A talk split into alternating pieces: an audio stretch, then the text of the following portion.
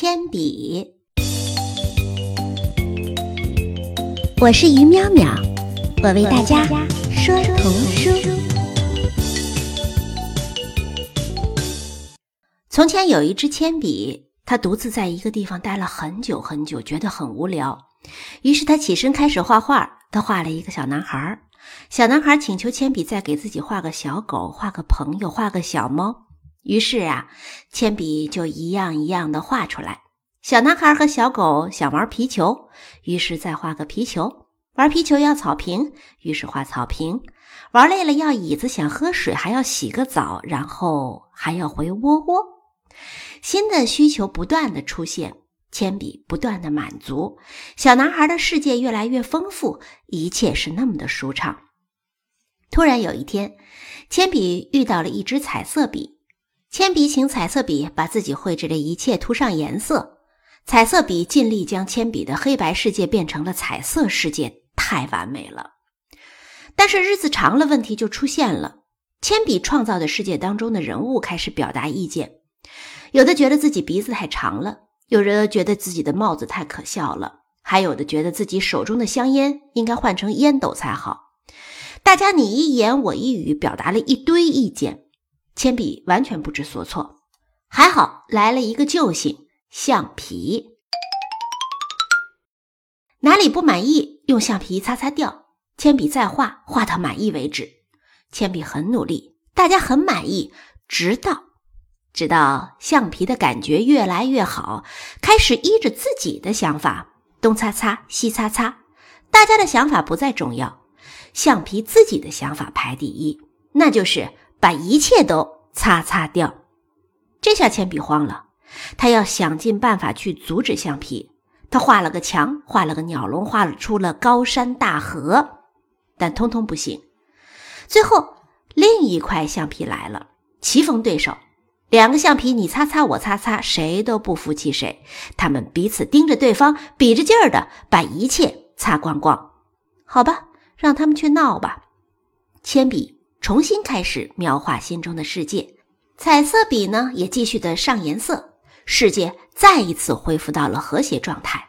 安静的夜晚，铅笔为自己的好伙伴彩色笔画出了柔软的小垫子。彩笔在与铅笔一起安睡之前，被铅笔也画上了颜色。这是英国红房子绘本奖作品《铅笔的故事》，在充满童趣的画风之下。故事随着铅笔的描画展开，每次创作都带出了更新的创作，于是啊，世界丰富起来，新鲜的伙伴出现了，伙伴开始为铅笔的世界涂上颜色。当出现不如意的时候，更新的伙伴出现了，让铅笔有调整自己世界的机会。然而，所谓的调整其实是有限度的，在铅笔的世界里，限度的大小应该放在铅笔的手里。然而，时常处于纠正问题的伙伴呢，很容易忘掉这个规则，他会把自己的主观意见带进别人的世界，仿佛拥有某种操控权一样，开始横行霸道起来了。那我们都知道，小孩子从小就被教育要谦虚、要听话，特别是在成长期间，孩子的身边充斥着太多的教导和规范他们的声音，这当然是很有必要的一件事情，但是。如果不能给孩子留出倾听自己内心声音的空间，那孩子可能就只会听话了。学习心理学的伙伴常常跟我说，青春期的孩子们自我意识会慢慢强大，心中的小小的我开始关注自己的外表、自己的能力，强烈的自尊心，努力的维护着自己的小天地，不让父母、不让大人闯入。伙伴告诫我说。当孩子处于这个时期的时候，作为家长一定要学会把嘴巴闭上，不要多话。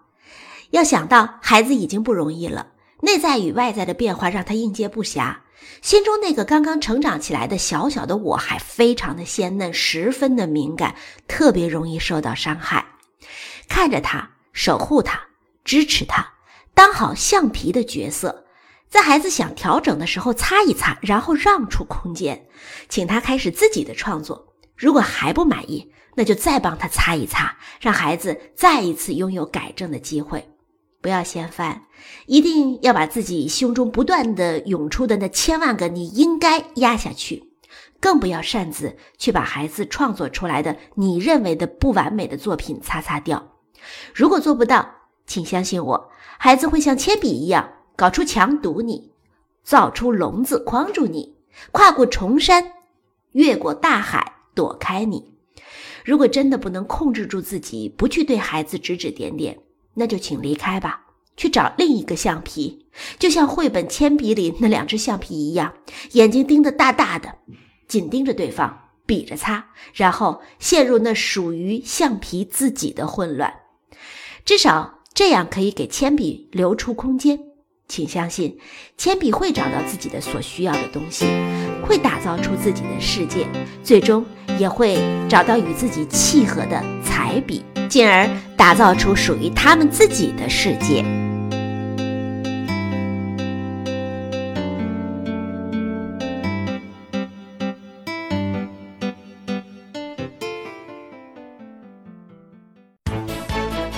我是于淼淼，我为大家说童书。欢迎你关注于淼淼，听更多我为大家播讲的故事。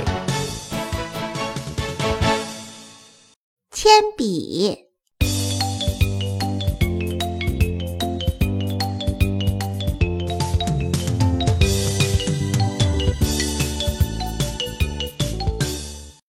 从前有一支铅笔，一支小小的、寂寞的铅笔，除了它。周围什么也没有，他在一个不起眼的地方躺了很久很久。有一天，这支铅笔动了，它轻轻的抖啊抖啊，然后画起来了。铅笔画了一个小男孩，男孩问：“我叫什么名字？”“嗯。”铅笔说道，“你叫小班。”“好啊。”小班说道，“画一只狗给我。”于是。铅笔画了一只狗，狗汪汪汪的大叫：“我叫什么名字？”嗯，铅笔说道：“你叫小布。”好极了，小布说道：“画一只猫给我。”铅笔有点犹豫：“拜托了。”小布请求道。于是，铅笔画了一只猫，名叫小咪。小布开始追赶小咪。他们绕着铅笔画的房子转来转去，在铅笔画的马路上跑上跑下，在铅笔画的公园里跑进跑出，跑啊跑啊，跑得又热又烦，又饿又无聊。画一个苹果给我，小班说。画一根骨头给我，小布汪汪的叫。画一只老鼠给我，小咪喵喵的叫的。不要，铅笔说道。我不画老鼠，好吧，那就画一罐猫粮。小咪喵喵的叫道：“只不过呀，呃，那些东西又不能吃，苹果不能吃。”小班大声叫道：“骨头不能吃。”小布汪汪叫道：“猫粮也不能吃。”小咪喵喵的叫道：“它们都是黑白的。”铅笔皱着眉头。他不知道该怎么办，他想了一下，又开始画了。这时，他们遇上了一支彩笔。“我叫什么名字？”彩笔问道。“嗯。”铅笔说，“你叫 Kitty。”太好了，Kitty 说道。“我能帮忙做些什么？”Kitty 先帮苹果、骨头、猫粮上了颜色，又帮小班、小布上了颜色。不过他没有给小咪上色，小咪本来就是黑白的呀。他还给房子、马路上了色。还有呢，还有呢。铅笔又开心又兴奋地问：“每一样都要上颜色。”凯蒂大声地说道：“他也很兴奋。你来画，我来上色。”于是，铅笔和彩笔开始合作了。班上有个小妹妹叫小爱。还有爸爸妈妈叫先生和太太，以及爷爷奶奶四个表兄弟和查理伯伯。小布还有一个朋友，一个叫普普的大狗。他还有一个皮球。嗨，我叫什么名字？皮球问道。别傻了，皮球不需要名字。铅笔说道。皮球听着好难过，都快哭了。哦，好吧，好吧，那就叫塞巴。”铅笔说道。然后麻烦事儿就来了，小班把塞巴踢得远远的，打破了窗户。糟糕！接着，婆婆抢走了小布的骨头，骨头一直问我叫什么名字。小咪生了一只小猫，爬到树上还下不来了，大家都气呼呼的，还不停的抱怨。妈妈说：“哎，这顶帽子太可笑了。”爸爸说：“我的耳朵也太大了吧。”爷爷说：“我不应该，呃，抽烟斗啊。”小爱叫道：“把这双大笨鞋拿走。”铅笔完全不知道接下来该怎么做了，他担心了一小会儿，又抖了抖，继续开始画了。后来来了一块橡皮，有了橡皮擦之后，就像你想象的那样，它能擦掉一些东西，耳朵呀、帽子呀，那些没画好的。这样擦掉之后，铅笔和彩笔就可以重新画好，重新上色。大家都非常满意，可是不久，更大的麻烦来了。橡皮擦太兴奋了，他把其他的东西也擦掉了。他擦掉桌子，擦掉椅子，擦掉地毯，擦掉前门，还擦掉了房子。擦擦擦，擦擦擦，他擦掉树，擦掉树上的猫，还擦掉了剩下的几只更小的猫。连小班的表兄弟、爷爷奶奶还有查理伯伯也都。擦掉，擦掉，擦掉，擦掉，全擦掉了。可是橡皮擦一点没有停下来的意思。他擦掉路，擦掉公园，擦掉天空，他把什么都擦掉了，而且他把彩色笔 Kitty 也擦掉了。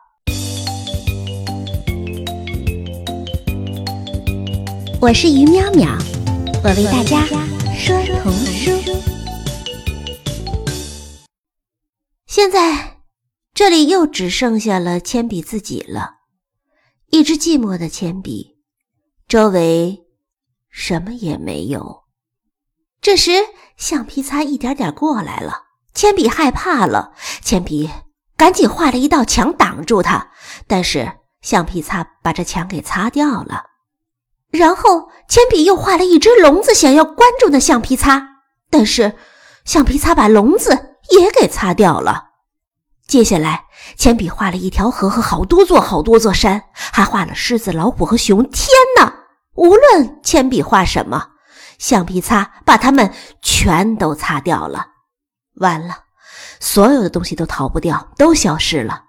而就在这个时候，勇敢又机灵的小铅笔动了，他轻轻地抖啊抖啊抖啊，然后开始画起来了。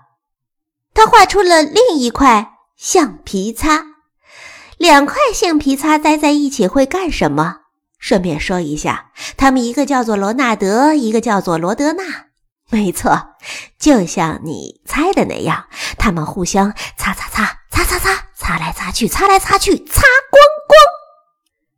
然后呢？当然了，铅笔又画了，画画出了小斑、小布、小咪和其他所有的东西。他还画出了 Kitty，让 Kitty 给大家上颜色。他把 Kitty 画得非常非常的好。他把太阳放回到空中，把房子放回到马路上，把小猫放回到了树上。还有，他画出了一顿全新又可爱的野餐，放回到了草地上。野餐持续了很久很久。小班和塞巴还有表弟一起在踢足球。哦，对了，爸爸想吃一只叫做比利的水煮蛋，可是蛋溜走了。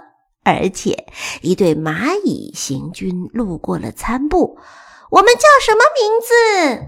好吧，于是这铅笔又开始起名字了。他们分别叫阿丽、阿飞、阿汉、阿美、阿明、阿卡、阿诺、阿亚、阿达、阿伦啊！越来越多的蚂蚁拥有越来越多的名字。好吧，这一天太累了。最后太阳落下去了，野餐和游戏还有冒险都结束了。铅笔画了天上的月亮，画了黑黑的山丘。彩笔 Kitty 替他们上了色。铅笔画了一个衬着舒适软垫的小盒子。